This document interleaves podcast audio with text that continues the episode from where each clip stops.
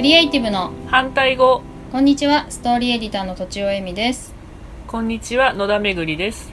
このポッドキャストは私とちおえみが好きな人やお話ししたい人をお呼びしてクリエイティブに関することや哲学的なことを好き勝手に話す番組ですはい引き続きめぐりさんにご登場いただいておりますよろしくお願いします、はい、はいお願いしますえっ、と次はうエンディングノートのことをん、うん、聞こうかなとエンディングノートって結構まあ一般的な言葉なのかなあそうだねもうなんか一般化しましたよね衣装衣装的なイメージだけどああそうねまあい衣装まではい、いかないかな衣装を書く前段階というかうんうんまあちょっとライトな感じなんだよねライトうんあのあとは項目がいろいろいろあるはいはいかな、めぐりさんがやってるやつはねうん、そうね、まあ、一般的なね、のもね、なんだろう、例えばおあそっかおお金のね、あの例えば口座はどこにはいとはいか、はいはそ相続とかもねだ、誰にどうしたいかとか、いそっかそっかうという感じだんねうん、これもワークショップ形式であやってんのそうなんですね、あのうんマンダライニングノートも、まあ、見方学、さっきおあのこの前お話しした、そうワークショップ形式です。うんうんあ質問に答えてくマンダラについて、うんごめんねマンダラについてはまたうね、ん、うん、別途聞こうと思ってるけど、うん、マインディングノートも質問に答えていくとそうですね。これはさ、うんまあ年配の方は割と本気で取り組むんだろうなと思うんだけど、うん若いうちもやった方がいいよとかよく言われるよねそうですねこれはね、うんほんとね誰誰でもというかお子さんでもできるしうんううんんいろんな年代の人にやってほしいですね子供もできるんだそう子供あとね子供だけっていうよりかごかご家族でやることもたま、はいはいはいはいあのあってね、うんうんお孫さんと多分ね小4のお孫さんがいておじいちゃうん、んおばあちゃんとあとこうね、うん娘とかこういる環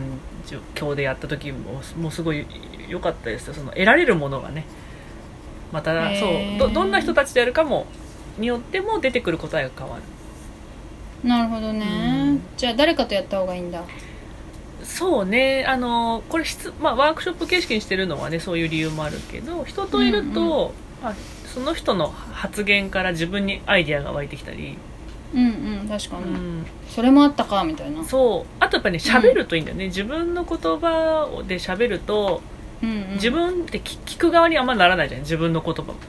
うんだからその時になんか口から発するとあれとかねあれそうじゃないなと違うかそうそうあーとかあこれは本当に自分そう思ってるなとかねそういううん声に出すっていうのも大事ですね、あー自分の声をもう一回聞くっていうのがそうなんか客観的になれるのかなそうそうそうそうなるほどね前にさその芽生えさんでやってた時にさ、うん私1回か2回か参加したんだけどさ、うんうんうんなんかそうそうさっき休憩中に話してたけど私ちょうど離婚を考えてたんだよねうんそれで多う分なんか、でもそのことはまだ、まあ、周囲の人には言いたくなくて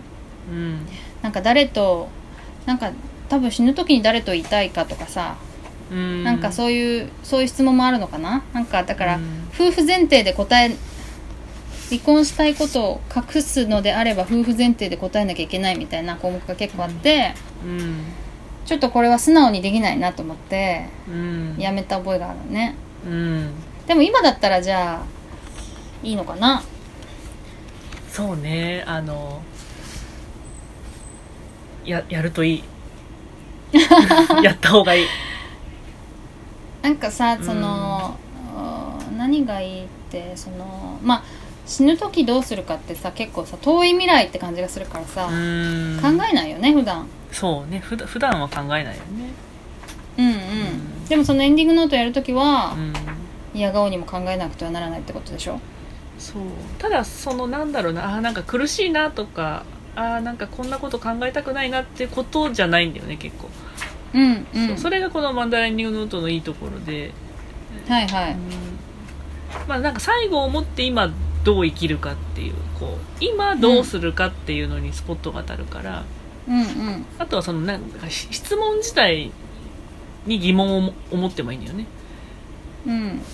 なんだろうこどんな質問があるのそ例えうば例えば、まあ、こあこれもね項目がねあの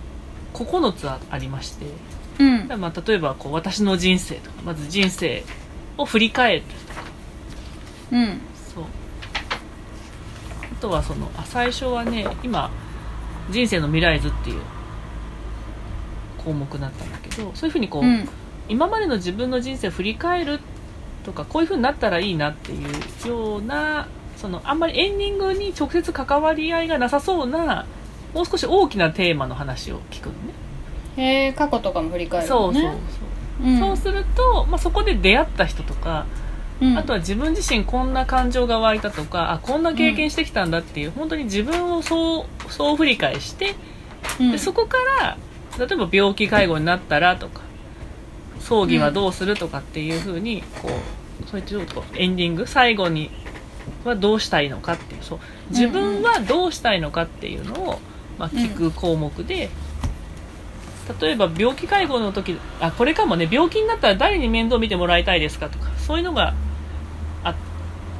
さっきねどっちが言ってたはいちょはいっはいと、うんうんどうしようみたいなねなんて答えようっていうところかもしれない、だからそういう質問とかうんあとはそう葬儀とかも、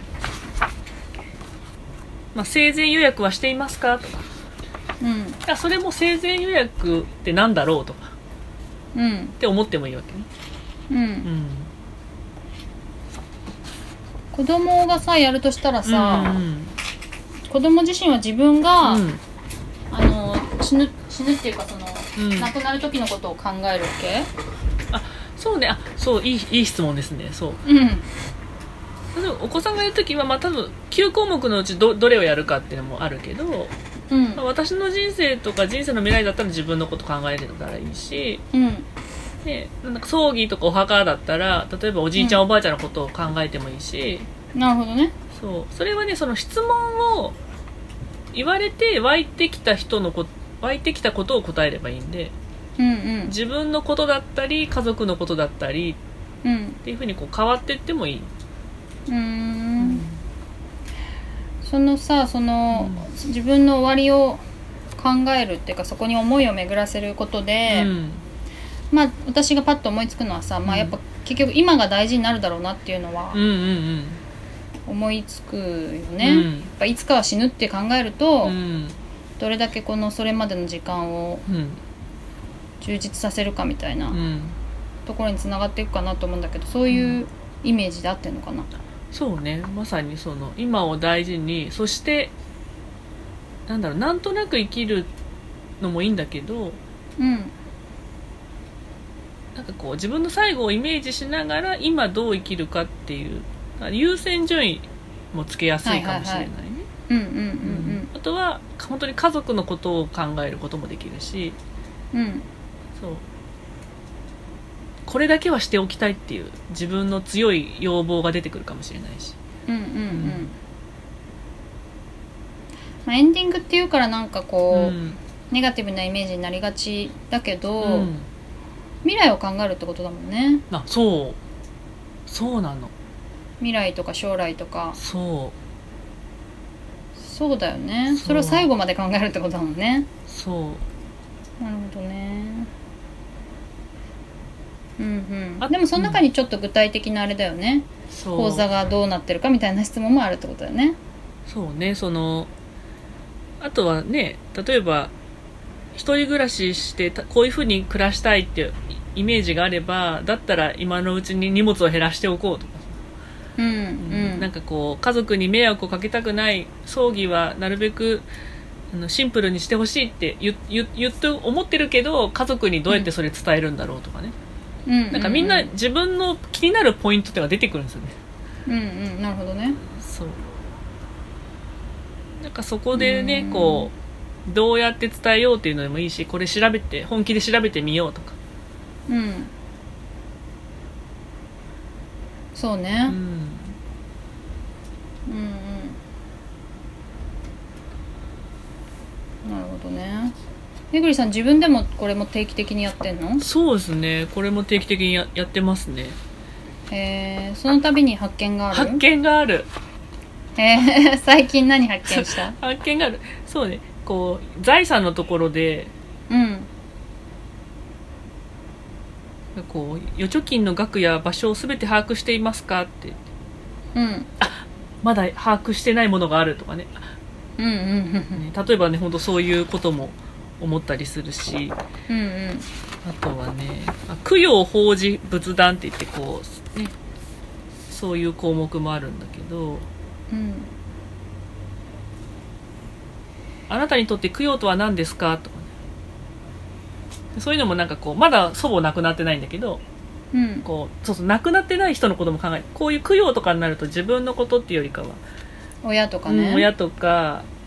こうおばあちゃんのこととか考えたりすうるんうんだけど、んなんかこうあそうだおばあちゃんにもっとあ会っておきたいなとかさこう気持ちが湧いてくる、うんうんうんそう今できることを考えれるっていうか、確かにねうんなるほどなるほどうんそうだそうだそのさうんワークをやった時にやっぱり私より年上の方がすごい多かったから、うんうんなんか葬儀がどうとかそれこそ供養がどうとかの、なんていうか知識、うん私にない知識をなんか皆さんがお持ちで、うんうんあそういうことあんのかってすごいなんかびびっくりしたやつが新しいうんうん発見があったような気がする、でも覚えてないけ どそうでもね葬儀とかあとお墓の話ってけ結構笑っ大笑いしちゃったりとかあへーのあとはそう感心したりあそういうのあるんですかとかそうそうそうそうだからこうなんかペットうんどうしようとかね、あそういう人もいたしうんそうそうそう一人だからどうしようとかねうんそううんだからみんな思ってる描いてるものも違うしね持ってる知識も情報も違うからそれがこう自然と共有できるっていうのもいいそうね、いいで知らないとさ描けないからさ、そうねだからって積極的に調べるほどでもないからさそうあまさにそうですねそう積極的に調べないっていうところがねそうそうそう、ね年齢とかその環境とかねじょ置かまれだた切羽状詰まってな況にいそうそうそうそう そうでもそうじゃない人たちがうん経験したことをなんかシェアしてくれるのはありがたいなってそう確かに思った気がするその時はそうだから自分のためと思ってね出てワークショップ出てたけどやっぱりこう家族のこととか親御さんのこと実家にいる家族のこと考えたり親戚で会ってないけどうんあでもいずれ葬儀の時には会うなとかね例えばそういうのをこうんううん切実に考えたり、そう切実感も出やすいかな。そうだねう、んなるほどねう、んまあ自分じゃなくても確か親はねそろそろねそう考えなきゃいけないもんね親とか親じゃなかったらそうおじいちゃんおばあちゃんとかをね、うんやっぱ常に親戚のうち誰かしらはそういう状況にあるわけだからうね、んなるほどなだから家族との関わり方、ね、その住んでる家族だけじゃなくてね関わり方も変わるし、その職場とかね、うんそう自分が例えばいきなり明日死んじゃったらこれ残された人どうなるんだろうとかっていう、うんうんそういうこう思考も働くようになるから、うんうあん今ここまでやっとこうとかあ そうそう仕そう,、事そをうそうねこれは誰かには伝えておきたいとか、ううんん、これだけはやっておきたいとかねそういうのもで、うん明確になりやすいかな。うんうんうんなるほどね、確かに時々意識しといたら急に来たら困るって感じなのかなそうななんかちょっとこう定期的にはね本当によん40代ぐらいまでの方だったら定期的にやるとまたそういう家族のこと考えたりちょっとしたちょっといつもと違う視点で自分のこと見れたりするかな、うんほうんとん50代、ね、以降の方はまた切実な問題もねあると思うしはいはいはいうんまあ、さっき言ってたけどその生きていく上でのこの優先度が分かるっていうのはうん大事だよねそうねそれ,、うんうんそうそれはワークショップやると気持ちが動くからね自分の中で、うんうんうんあとは人の思いも受け取れるからあうんね、親と同じ世代の人だったらこういうふうに思ってるのかもしれないなとかね、うんうんなるほどね、うんはいそれさ自分でやることもできるのあマンダラエンディングノート、うん、うんあの自分でももちろんできますうよんなんかねあの自分でやってくれた人がまた改めてワークショップに出てくれてる方もいます、うーんじゃあそのなんかうん本本とか教科書っていうかワークブックを買っあてそう一人ねでやる人もいるんだそう一人でやる人もいるけど、まあ、でできたら、ね、誰かとやるとよりあの進めやすいかなとは思う、うんうんなるほどねはいわかりました今日もそろそろお時間になりましたのでじゃあこんなところでね終わりにしたいと思います以上とちおえみと野田めぐりでした